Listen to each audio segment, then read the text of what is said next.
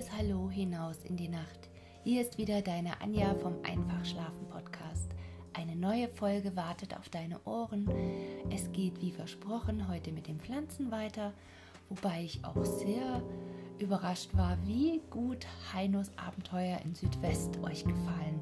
Also da gibt es ja auch ganz viele Einschaltquoten, wenn man das so sagen darf. Ich freue mich jedes Mal, wenn ich sehe, dass es euch anscheinend gut gefällt. Tja, jetzt will ich gar nicht lang schnacken, sondern auf die Ohren und los geht's.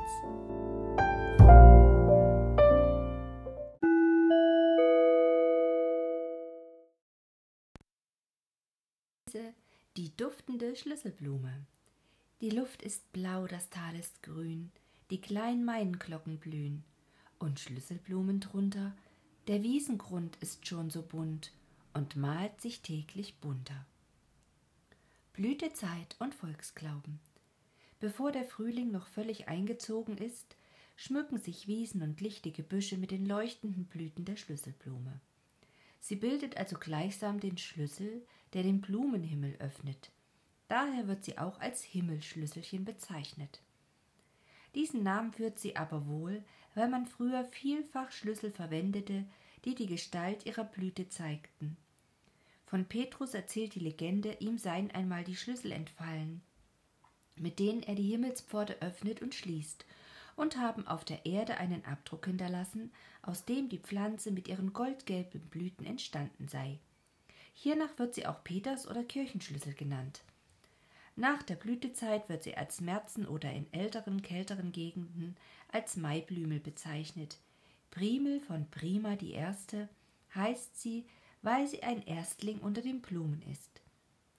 In der deutschen Sage wird von ihr erzählt, man könne mit ihrer Hilfe geheime Türen öffnen oder Felsen sprengen, um zu verborgenen Schätzen zu gelangen. Aus den getrockneten Blüten bereitet man seit alten Zeiten einen Tee, der in der Volksheilkunde besonders bei Erkältungen angewendet wird. Stamm und Blätter Gräbt man eine Schlüsselblume aus dem Boden, so sieht man, dass sie einen kurzen unterirdischen Stamm besitzt. Er wird auch als Wurzelstock bezeichnet und trägt außer zahlreichen, fadenförmigen Wurzeln einen Büschel grüner Blätter. Ist die Pflanze älter, so finden sich an dem Stamm auch Reste vorjähriger abgestorbener Blätter. Die Schlüsselblume lebt also mehrere Jahre oder ist, wie man sagt, ausdauernd. Krautige, ausdauernde Pflanzen bezeichnet man als Stauden. Am oberen Ende verlängert sich der Stamm alljährlich um ein Stück, während er am unteren allmählich abstirbt. Da in dem Stamm während des vorigen Jahres Baustoffe aufgespeichert wurden, kann die Schlüsselblume, wie wir gesehen haben, schon sehr zeitig im Frühjahr grünen und blühen. Die jungen, runzeligen Blätter stehen senkrecht und ihre Flächen sind von beiden Seiten her eingerollt, also ähnlich wie die jungen Blätter der Rosskastanie gegen zu starke Verdunstung geschützt. Werden sie größer und derber, so breiten sich ihre Flächen aus und die Runzeln verschwinden. Gleichzeitig senken sich die Blätter meist gleichmäßig nach allen Seiten. Dann stehen sie ähnlich wie zum Beispiel die Blumenblätter einer geöffneten wilden Rose. Man sagt aber, die Blätter der Schlüsselblume bilden eine Rosette, Blüte und Frucht. Vom unterirdischen Stamm erheben sich aus der Mitte der Blattrosette ein oder mehrere Stängel. Sie tragen keine Blätter, aber an ihrem Ende mehrere gestielte Blüten. Einen solchen blattlosen Stängel bezeichnet man als Schaft und einen solchen Blütenstand als Dolde. Der röhrenförmige, fünfzähnige Kelch umgibt den unteren Teil der dottergelben Blumenkrone. Sie hat gleichfalls die Form einer Röhre, ist aber oben in fünf breite Zipfel gespalten. Diese zeigen an, dass die Krone aus fünf miteinander verwachsenen Blumenblättern entstanden ist. In der Blütenröhre sind bald höher, bald tiefer fünf Staubblätter eingefügt. Der Fruchtknoten setzt sich in einen längeren oder kürzeren Griffel fort, der in eine knopfförmige Narbe endigt. Stellen wir durch den Fruchtknoten einen Querschnitt her, so können wir mit Hilfe einer Lupe erkennen, dass er aus fünf miteinander verwachsenen Blättern, den Fruchtblättern, gebildet worden ist. Die Zipfel der Blumenkrone haben auf der Innenseite je einen orangefarbenen Streifen. Da die Streifen den Insekten, die die duftenden Blüten aufsuchen, vielleicht den Weg zum Honig zeigen, werden sie Honig- oder Saftmale genannt. Der Honig wird am Grunde der langen engen Blütenröhre abgeschieden.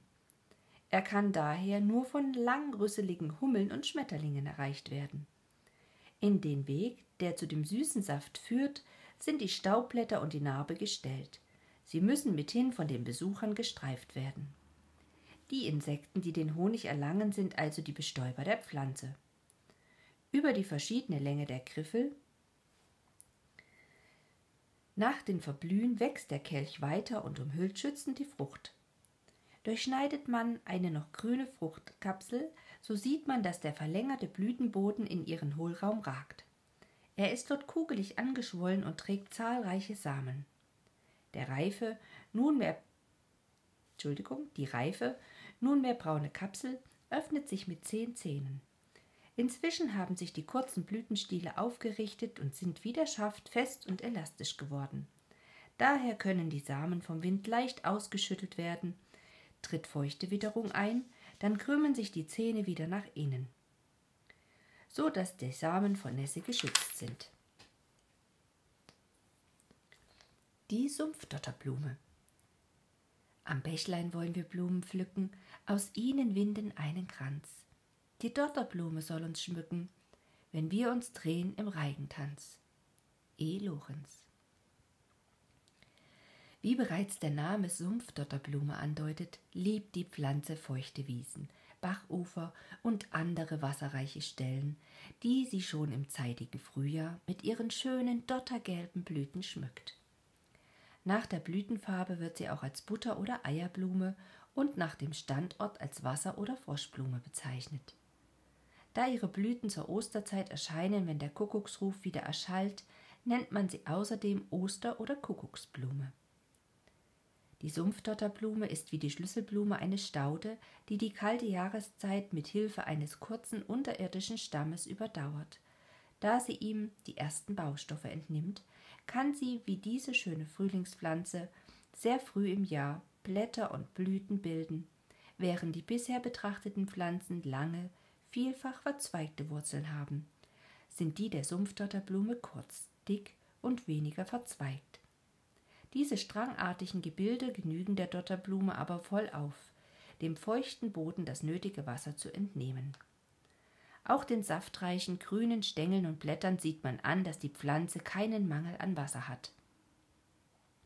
Die oberirdischen Teile gehen aus einer Endknospe des Stammes hervor, Sie sind anfänglich von einigen farblosen oder rötlichen, schuppenförmigen Blättern umgeben. Bald treten zwischen diesen Hüllblättern mehrere Laubblätter empor, zwischen denen sich ein oder mehrere Stängel erheben. Diese grundständigen Blätter bestehen aus je einem langen Stiel und einer großen herz- oder nierenförmigen Blattfläche, die am Rande fein eingekerbt ist. Der untere Abschnitt der Blattstiele ist stark verbreitert. Während sich die Pflanze entwickelt, dient er den noch sehr zarten jungen Teilen als Schutzhülle. Die ebenso gestalteten Stängelblätter haben, je höher sie stehen, umso kleinere Blattflächen und umso kürzere Stiele. Daher rauben die oberen Blätter den unteren nicht das zum Leben so wichtige Sonnenlicht. Am Ende der Stängel und ihrer Zweige erheben sich die großen Blüten. Sie bestehen aus je einer einfachen, meist fünfblättrigen Blütenhülle, zahlreichen Staubblättern und mehreren griffellosen Stempeln. All diese Teile sind leuchtend gelb. In einer Vertiefung zu beiden Seiten der Fruchtknoten wird Honig ausgeschieden. Die Früchte, die bei der Reife in einem Kreis stehen, sind zierliche Kapseln.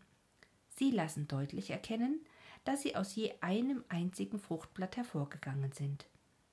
Bei der Reife öffnen sich die Fruchthüllen durch einen Längsriss, sodass die Samen verstreut werden können. Die grünen Teile der Dotterblume werden wegen ihres scharfen, vielleicht sogar etwas giftigen Saftes vom Vieh in der Regel nicht verzehrt. Daher betrachtet der Bauer die Pflanze als Wiesenunkraut. Ihre Blütenknospen werden in einigen Gegenden Deutschlands gesammelt, in Essig gelegt und als deutsche Kapern zum Würzen gewisser Speisen verwendet.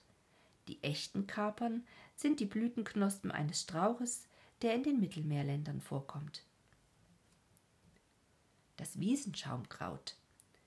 Zarte lila Blütenschleier über Wiesengründen liegen, von des Frühlings Hauch bewegt, sanft sich hin und wieder wiegen. Hilger. Das Wiesenschaumkraut führt im Volk sehr verschiedene Namen, von denen hier nur Kuckucks- oder Gauchblume sowie Storch, Fleisch und Donnerblume genannt sein mögen. Die zierliche Pflanze ist auf feuchten Wiesen oft so zahlreich anzutreffen, dass ihre Blüten wie Schaum aussehen, der auf dem Gras liegt. Vielleicht rührt der Name Schaumkraut aber auch von den Schaumklümpchen her, die nicht selten an den Stängeln oder Blättern der Pflanze sich finden und als Kuckucksspeichel bezeichnet werden. Der Schaum wird von der grünen Larve eines kleinen Insekts, der Schaumzirpe, erzeugt, die sich darin versteckt hält. Das Schaumkraut ist wie die Sumpfdotterblume eine Staude mit einem kurzen unterirdischen Stamm, der einen Büschel Wurzeln aussendet. Er treibt zahlreiche grundständige Blätter und einen oder mehrere verzweigte Stängel. Wie bei der Dotterblume sind die grünen Teile sehr saftreich.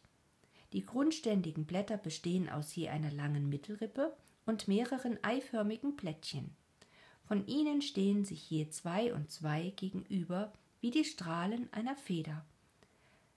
Das Ende der Mittelrippe dagegen wird von einem einzelnen oder unpaarigen Blättchen eingenommen.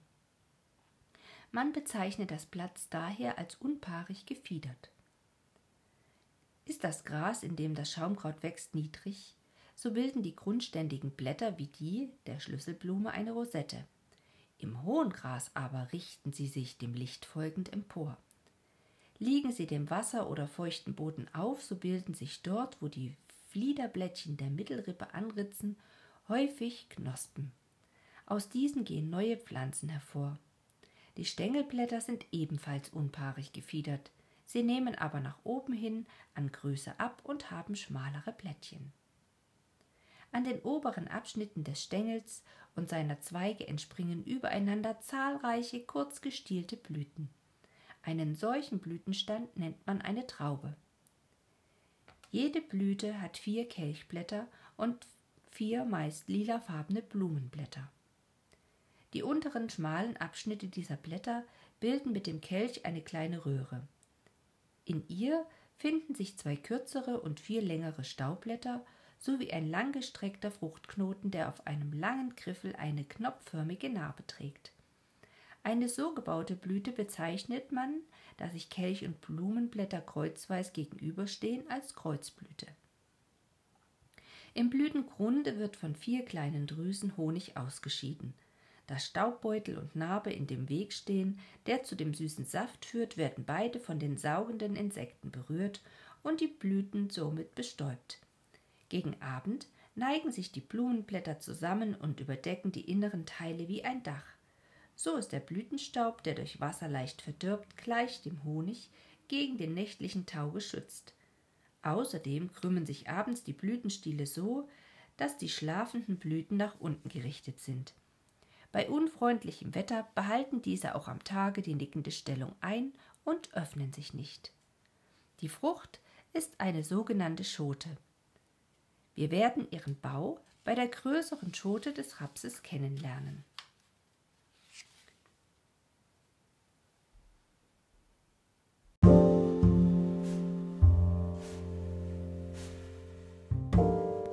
Ihr lieben Nachtschwärmer, und gute Nachtgeschichtenhörer. Damit endet die heutige Folge. Wenn dir gefällt, was du hörst, dann abonniere den Podcast, verpasse keine Folge mehr. Ich freue mich, wenn du eine Bewertung bei iTunes dalässt und dir wie immer Geschichten wünscht oder Anregungen gerne per E-Mail an mich übersendest. Nutze dazu die E-Mail-Adresse einfachschlafen.com gmx.de. Ich freue mich drauf. Und wenn du den Podcast mit einem Kaffee unterstützen möchtest, findest du in den Shownotes einen Link, wie du das tun kannst. Für heute wünsche ich dir eine gute Nacht und freue mich, wenn du beim nächsten Mal wieder mit reinhörst. Deine Anja.